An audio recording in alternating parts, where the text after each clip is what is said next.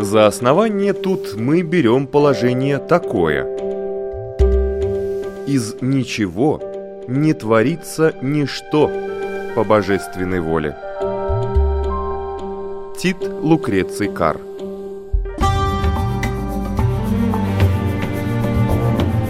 Дерзкие теории Смелые гипотезы Предположения, которые завтра могут стать аксиомами.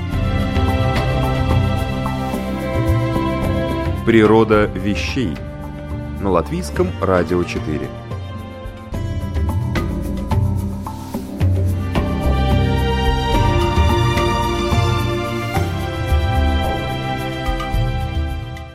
В эфире Латвийского радио 4 начинается программа «Природа вещей». Меня зовут Оксана Резниченко, и сегодня мы совершим еще одну экскурсию в Средневековье. Принято считать, что в былые времена, когда инквизиция жгла на кострах ведьм, а за утверждение о том, что земля круглая, можно было запросто отправиться к праотцам, отношение к религии было строже, а нравы суровее. Между тем, ученые-медиевисты, изучая средние века, обнаружили, что даже к самым святым вещам наши предки относились с юмором и намного фривольнее, чем наши современники. Такая легкомысленность выглядит странной с точки зрения обыденных представлений о средних веках, как об эпохе жестоких канонов и запретов, преследования инакомыслия, недопустимости творческой свободы. Именно с этой картиной полемизируют авторы книги «Страдающее средневековье». Молодые ученые-медиевисты Сергей Зотов, Михаил Майзюльс и Дильшат Харман написали в ней о тех парадоксах, на обыгрывании которых построено ново-средневековое веселье. Паблик в соцсетях, страдающее средневековье, по сути, пытаются вернуть в нашу жизнь легкость, с которой наши предки относились к сакральному. Рыцари, святые, химеры, демоны, крестовые походы, еретики – все это снова становится предметом для шуток и мемов, как это, кстати, и было в те далекие годы. Медиевисты, изучающие этот период, отмечают множество вещей, которые кажутся парадоксом современному человеку. Например, симбиоз, в котором дружно уживались религия, наука и метанауки – астрология, алхимия. Или маргиналии – кощунственные изображения на полях книг, обсессивные символы, мирно соседствующие со святыми ликами на иллюстрациях. Научную природу этого странного, на первый взгляд, симбиоза объясняет соавтор книги «Страдающее средневековье» культурный антрополог-медиевист Сергей Зотов. Отдельный пласт – это, наверное, какие-то мистические изображения, которые начинают э, очень активно разрабатываться и появляться в 14-15 веках. Это связано как и с, э, так скажем, натуральной магией, да, с астрологией, с алхимией, просто с какой-то магией, так и то, что связывается с христианской мистикой. Все это существует в христианском поле, поэтому если мы говорим о магии Средневековья, то это, как правило, не какая-то ужасная сатанинская, гримуарная, загадочная чушь, это, как правило, вещи, которые монтируются в христианскую культуру, вплетаются в нее. Но, например, опять же, начиная с каких-то вот материальных образцов такого странного синтеза, мы встречаем очень много, например, родильных амулетов, да, когда, ну, роды были очень опасным, так скажем, занятием в Средневековье, люди очень часто умирали во времени, поэтому, естественно, хотелось роженице заручиться поддержкой Бога, а лучше Богоматери, как, э, в принципе, к примеру человека, который родил без страданий. Хотя, опять же, делаю небольшое отступление, вот в том числе в нашей книжке про это есть, в 12-13 веках формулируется идея различными богословами, в том числе Альбертом Великим, который, кстати, алхимиком был, тут закольцовывается как бы мысль, о том, что Богоматерь, она страдала от э, мучений от родов уже после, собственно говоря, родов, когда Христос умирает, потому что ей Бог даровал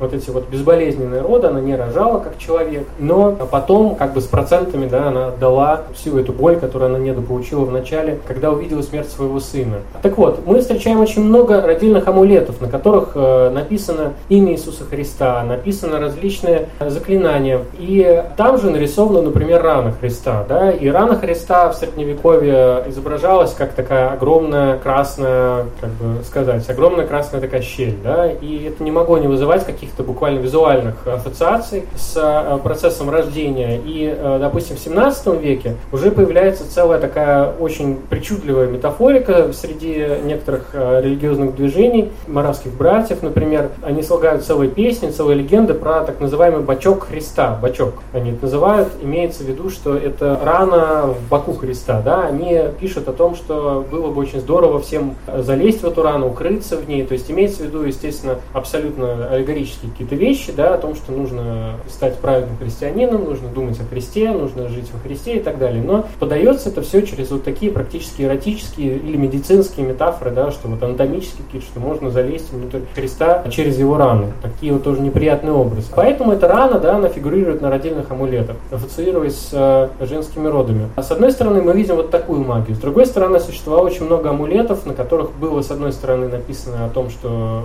э, верую во Христа, молюсь Христу, а с другой стороны было написано абракадабра, анонизапта и еще что-нибудь. Да? Это очень частотное заклинание. Анонизапта было заклинанием от болезни, когда человек от ярких изображений падает в обморок. А, эпилепсия, да, забыл название сначала. Абракадабра вообще универсальным было таким апотропием, поэтому очень часто люди пытались на одном объекте, на одном амулете, на одном кольце сразу как бы две использовать парадигмы. И такую вот народную, какую-то фольклорную, заклинательную практику, а с другой стороны вот такие вот христианские вещи. Помимо таких вот э, чисто э, материальных объектов культуры, связанных с вот этим сращением магии, христианства, мы находим также и огромный пласт, связанный с э, визуальной культурой, алхимией и астрологией. Но вот в астрологии она была очень популярна в Средневековье. Она, конечно, была не тем же, чем является астрономия сегодня. Астрономы тогда тоже были, и несмотря на распространенное заблуждение, астрономы и астрологи, как правило, очень часто это все-таки были разные люди. Да? С одной стороны, были астрологи, которые делали прогнозы,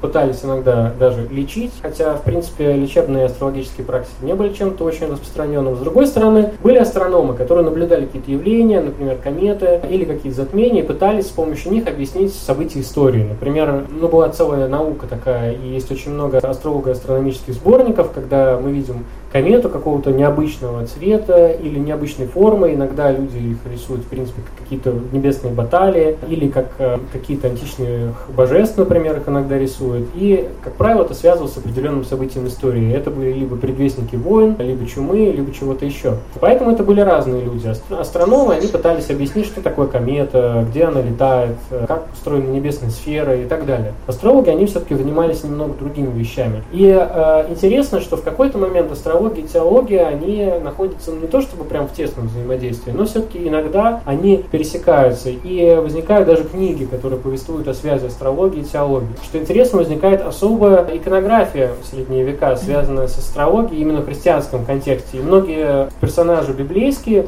наделяются, так скажем, астрологическими способностями. Вот, например, самая известная сцена, связанная с астрологией, это рождение Христова, да, когда он в хлеву, к нему подходят э, три э, волхва, которые из дальних стран пришли, дабы почтить его величие и приносят ему дары. Это очень часто в средние века это изображается, как Христос запускает свои ручки в чашу со златом, а Иосиф пытается утащить эту чашку. Это такое комичное бывает изображение. Но, однако, мы видим, что сверху над всей этой сценой э, сияет, как правило, восьмиконечная звезда, Вифлеемская звезда. У людей, которые смотрели на эти изображения, у людей, которые читали, собственно Библию, у них возникал вопрос, а как вообще так получилось, что три э, этих вот царя царя из дальних стран, шли много дней за звездой, что же это была за такая звезда, которая показывала им, где находится Христос. То есть кто-то говорил, что это комета, кто-то говорил, что это была обычная звезда, кто-то говорил, что это был какой-то мираж, который Господь специально создал, и это не могла быть никакая комета, потому что никакая комета не летит по такой вот странной траектории.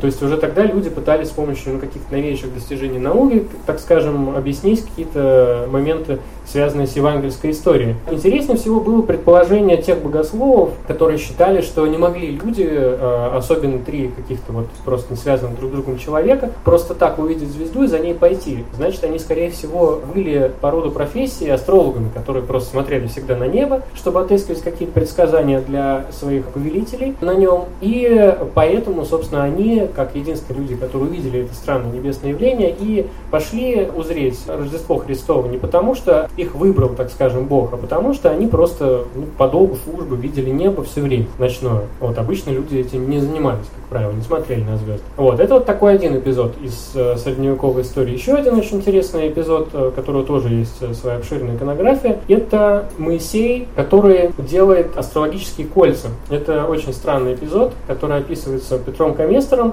Он апокрифический, естественно, абсолютно. Но мы знаем, что Моисей жил в Египте, потом вывел из Египта евреев, и дальше началась огромная история их мытарств. Но этот э, эпизод, он более отдаленный как бы истории Моисеевой, да, он э, повествует о том, когда Моисей еще служил э, египетскому фараону, и он должен был с войском египтян пойти и обезвредить эфиопов в одном из городов, в котором они засели. И Моисей решил схитрить, он увидел, что цитадель неприступная, взять ее так просто не получится, и он, так скажем, подружился с дочерью местного правителя, и она пообещала ему, что если он возьмет ее замуж, тогда она ему просто откроет ворота в эту крепость. Моисей крепко подумал решил, что, наверное, ему хотелось бы такого результата, но не такой ценой. Поэтому далее Петр Каместер вот описывает то, что как раз о чем мы говорим. Далее он, как человек, следующий в звездах, он э, поджидает определенного момента, когда звезды правильно на небе ложатся. Далее он мастерит два кольца, кольцо памяти и кольцо забвения. И э, сам надевает кольцо памяти, а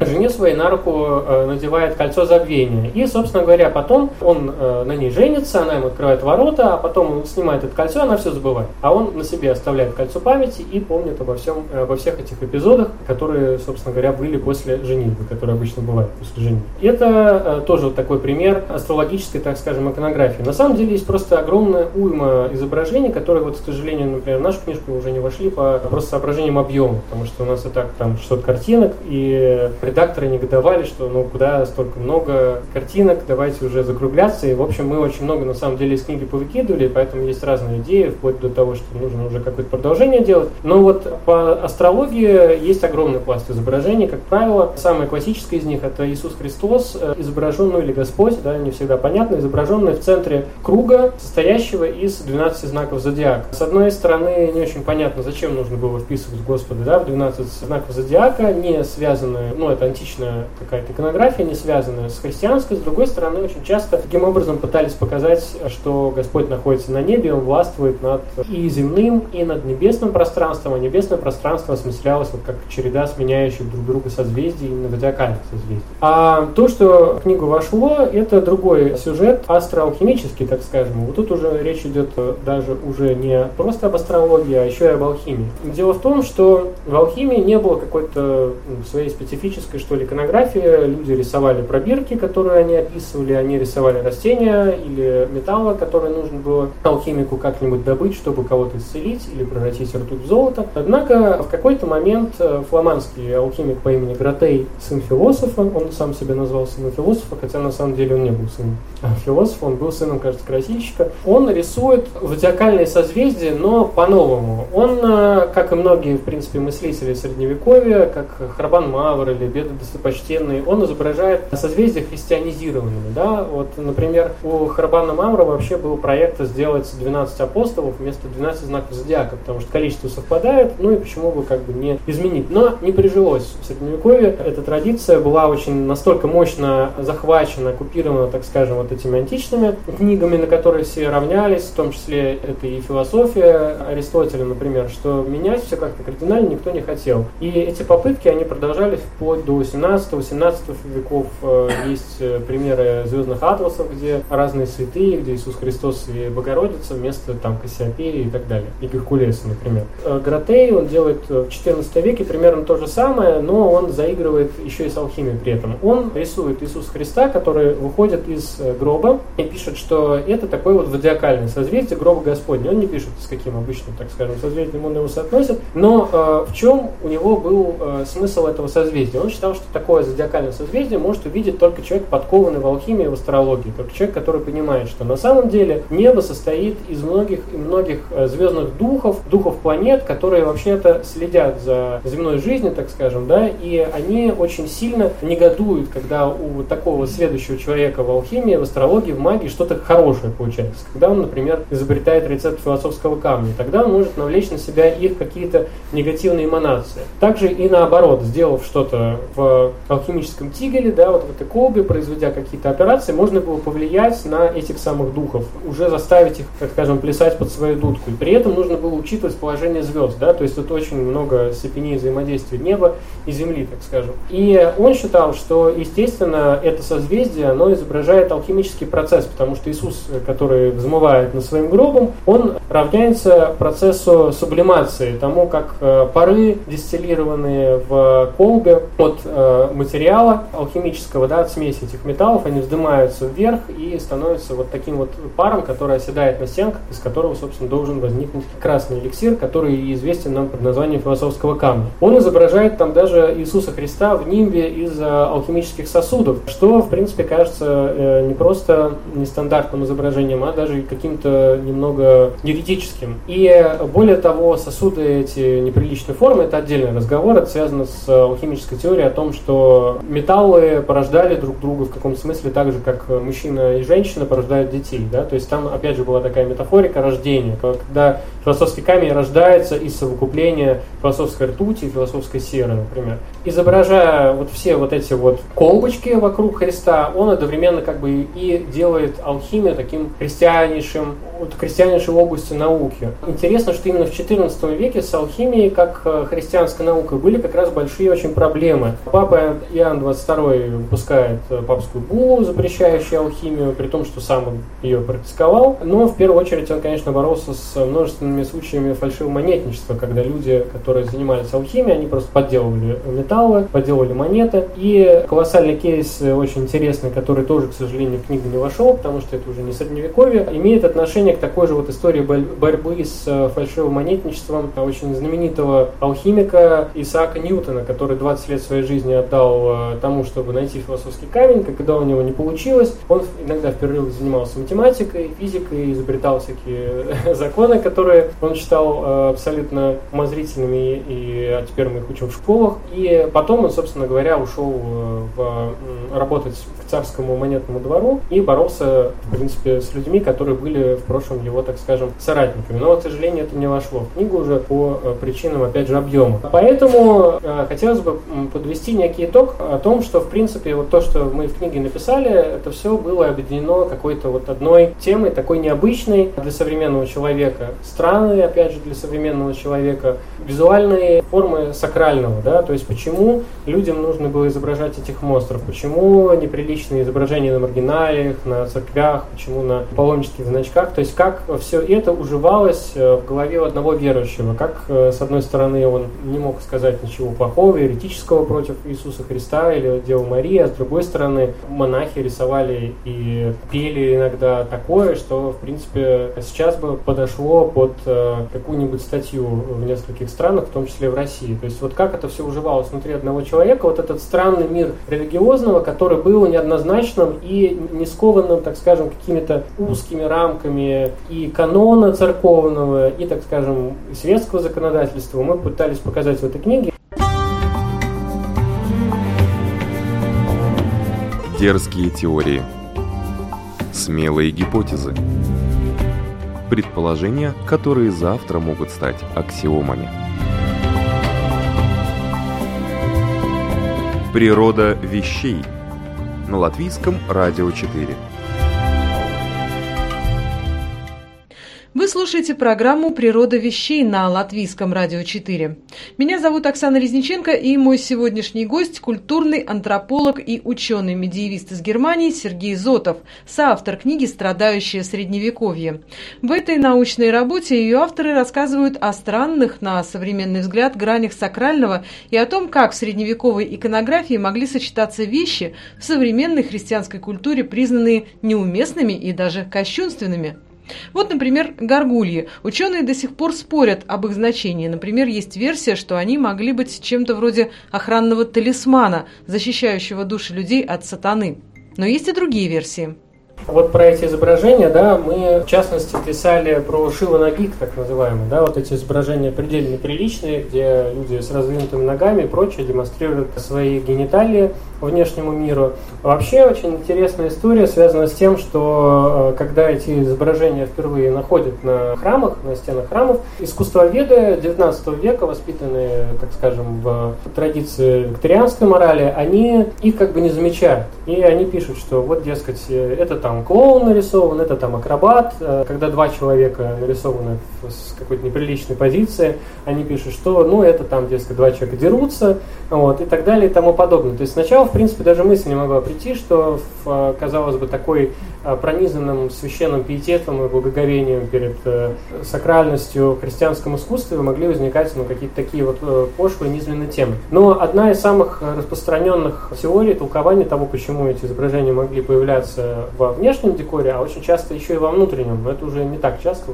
чаще, конечно, во внешнем, это то, что это были какие-то аллегории грехов. И вот если мы говорим про Шива Нагих, например, про эти вот странные изображения неприличные, то такие же подобные изображения изображения мы видим, например, на многочисленных э, стелах или тимпанах с изображениями луксурии, да, то есть греха смертного прелюбодейства, э, когда нарисована, как правило, женщина, которую разные очень неприятные существа, змеи, жабы, э, какие-то насекомые пытаются уязвить, кусают, залезают в ней в рот и так далее. То есть вот это тоже такой пример изображения чего-то, так скажем, неприличного в церкви. Еще одна версия, что очень часто, ну вот вы спрашивали про горгули, да, тут это тоже с грехами соотносится. Горгули как какие-то выразители, опять же, аллегорические, да, вот этих самых грехов, как монструозные существа, они очень часто выполняли функции такого вот аллегории вот конкретного греха. Но, возможно, в какой-то момент они уже не стали осознаваться как именно какие-то вот конкретные грехи, да, и поэтому их рисовали массово, просто, допустим, даже и одинаковые на церквях. Вот. С другой стороны, вот если мы опять же говорим об вот этих эротических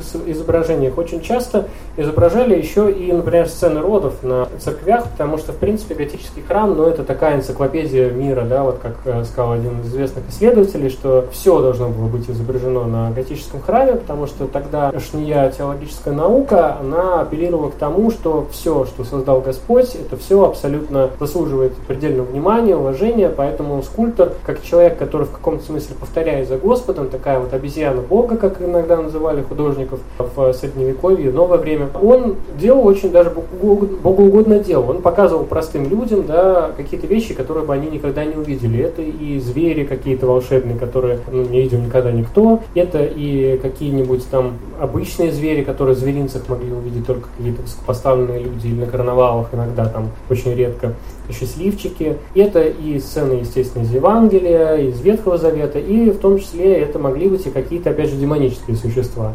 А вот что касается водов, это тоже неотъемлемая часть какой-то повседневной жизни. И, ну вот, например, Пановский пишет очень интересную мысль, что вот когда человек заходил средневековый в храм готический и видел там, э, допустим, символы, 12 зодиакальных символов, рядом с которыми нарисованы символы месяца, да, ну, символы месяца это обычный человек, который что-то делает по хозяйству, да, он там пашет, или убирает урожай, в зависимости от месяца. Вот. Каждый человек мог понять что-то свое. Допустим, крестьянин, он видел в этом такую вот аграрную, так скажем, аллегорию. Он видел, что ну вот каждый месяц связан с тем, что я делаю действительно каждый а, день в своей жизни. Какой-нибудь э, монах мог зайти и подумать, ага, ну это на самом деле ассоциация с 12 апостолами и с тем, как они провели свою жизнь. Вот кто-то там возделывал, так скажем, Словом Божьим а, земли, а кто-то, наоборот, собирал урожай там в других местах и так далее. А какой-нибудь ученый мог подумать, что все это связано еще с какими-нибудь небесными сферами, и ассоциировал это, допустим, мог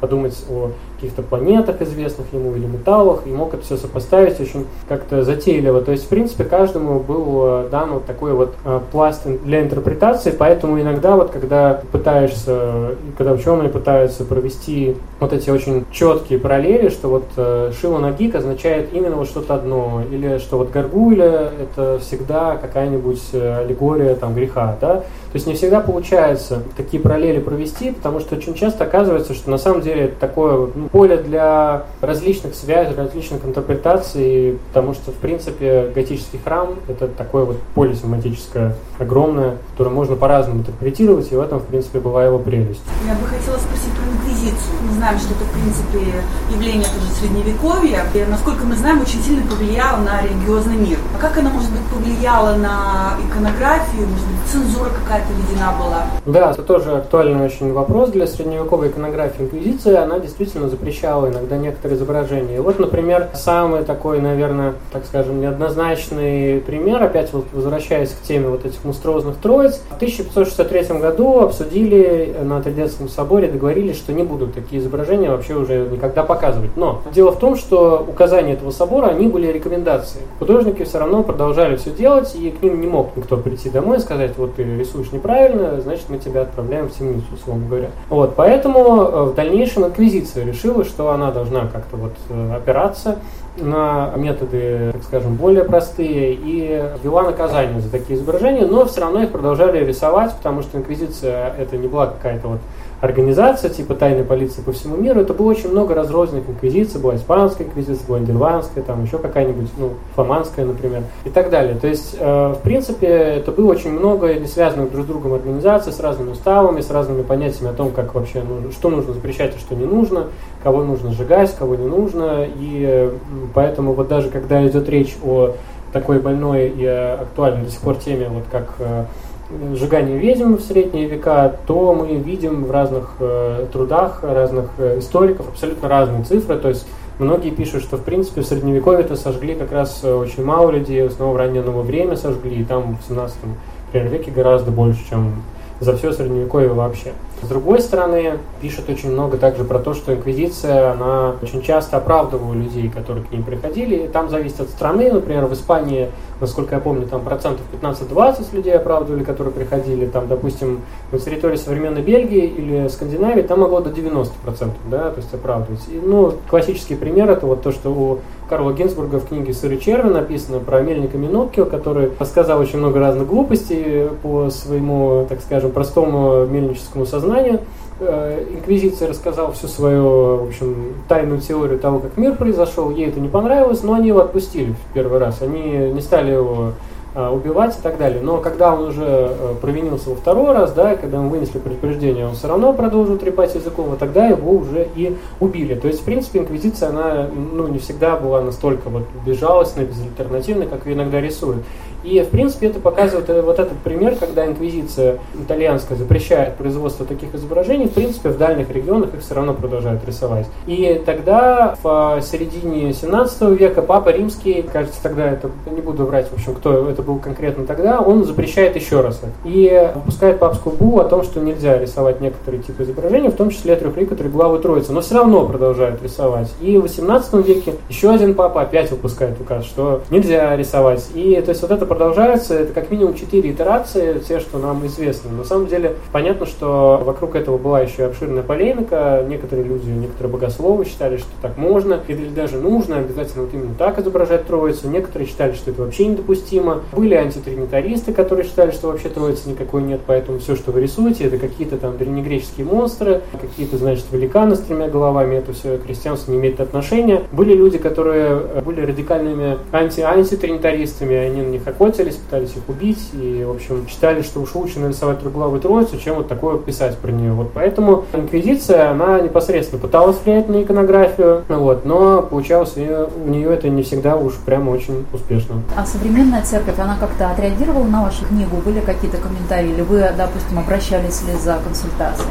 Церковь э, не отреагировала, если вы имеете в виду православную в России или еще где-то, она не отреагировала каким-то образом на книгу, потому что, наверное, в принципе, это не э, должно быть ее, так скажем, первоочередной задачей. И по стилю изложения, по материалу, в принципе, ничего того, что касалось бы вообще, в принципе, какого-либо из э, полей юрисдикции церкви современной, то есть ничего, никакой связи. Тут речь идет о европейском средневековье, преимущественно католическом. Есть пара примеров, например, из э, там, полуправославной Румынии, но, опять же, это дела давно минувших дней, поэтому, в принципе, церковь не реагировала на нашу книгу как институт, так скажем, да, какие-то отдельные отзывы были, э, в основном люди интересовались. А вот насчет консультации у нас не было прям консультации с лицами церкви, но у нас было действительно несколько друзей-священников, которые нам подсказывали какие-то сюжеты, и многие из них интересуются тоже необычной иконографией средневековой, поэтому это было таким плодотворным сотрудничеством скорее. Есть вторая книга «Апокалипсис Средневековья». Это просто одна серия? Да, «Апокалипсис Средневековья» — это книга, которую написала моя подруга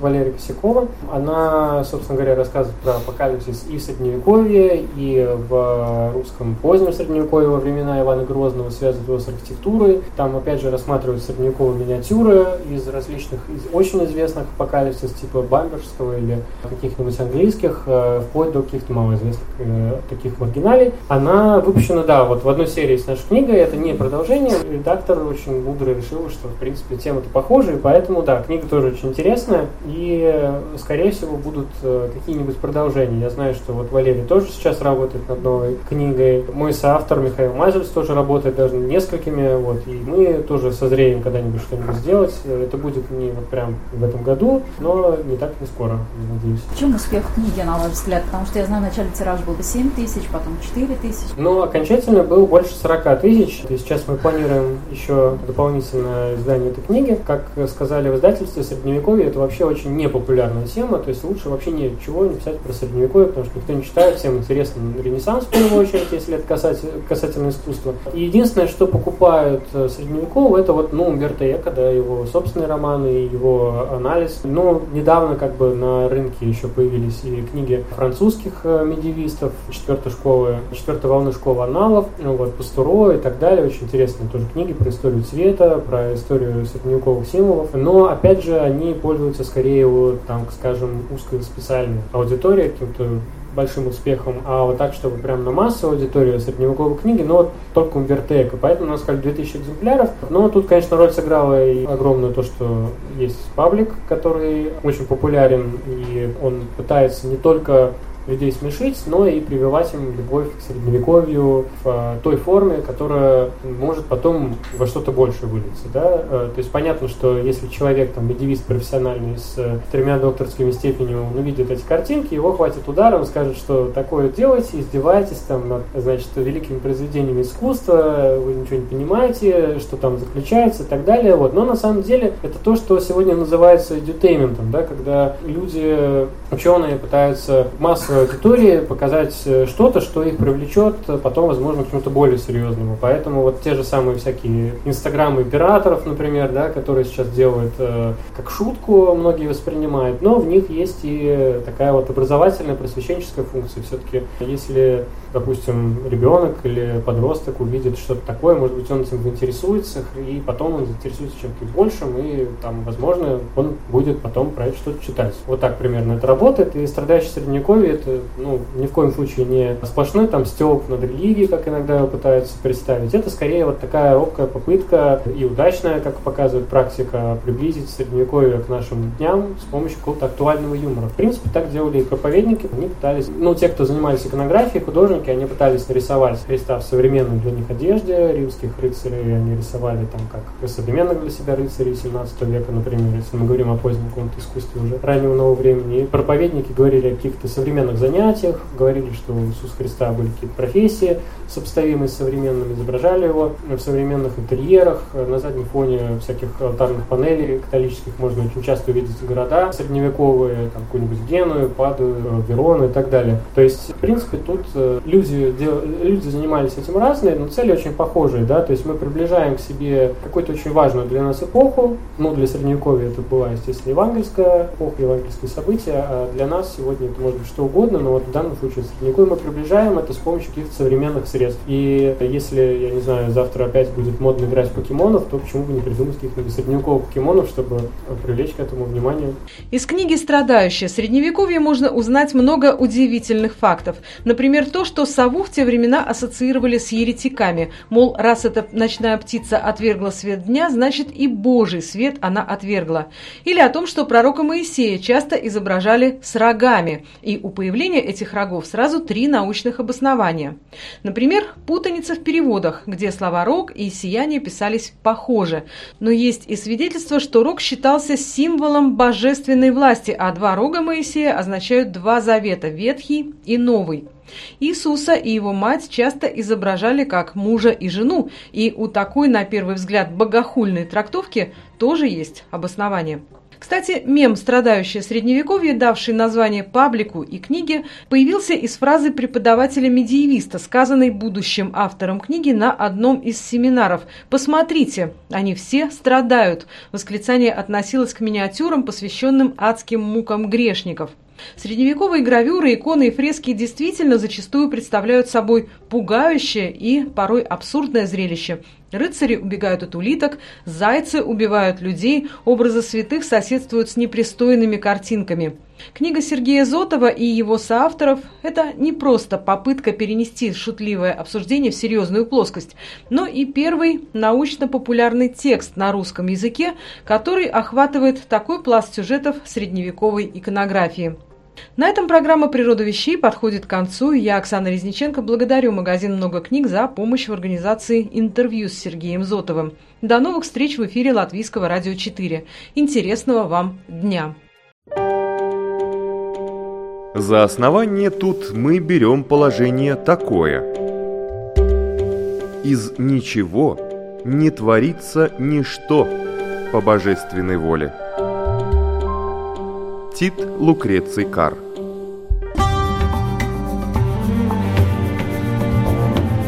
Дерзкие теории. Смелые гипотезы. Предположения, которые завтра могут стать аксиомами. Природа вещей. В четверг в 15.10 и в воскресенье в 10.10 на Латвийском радио 4.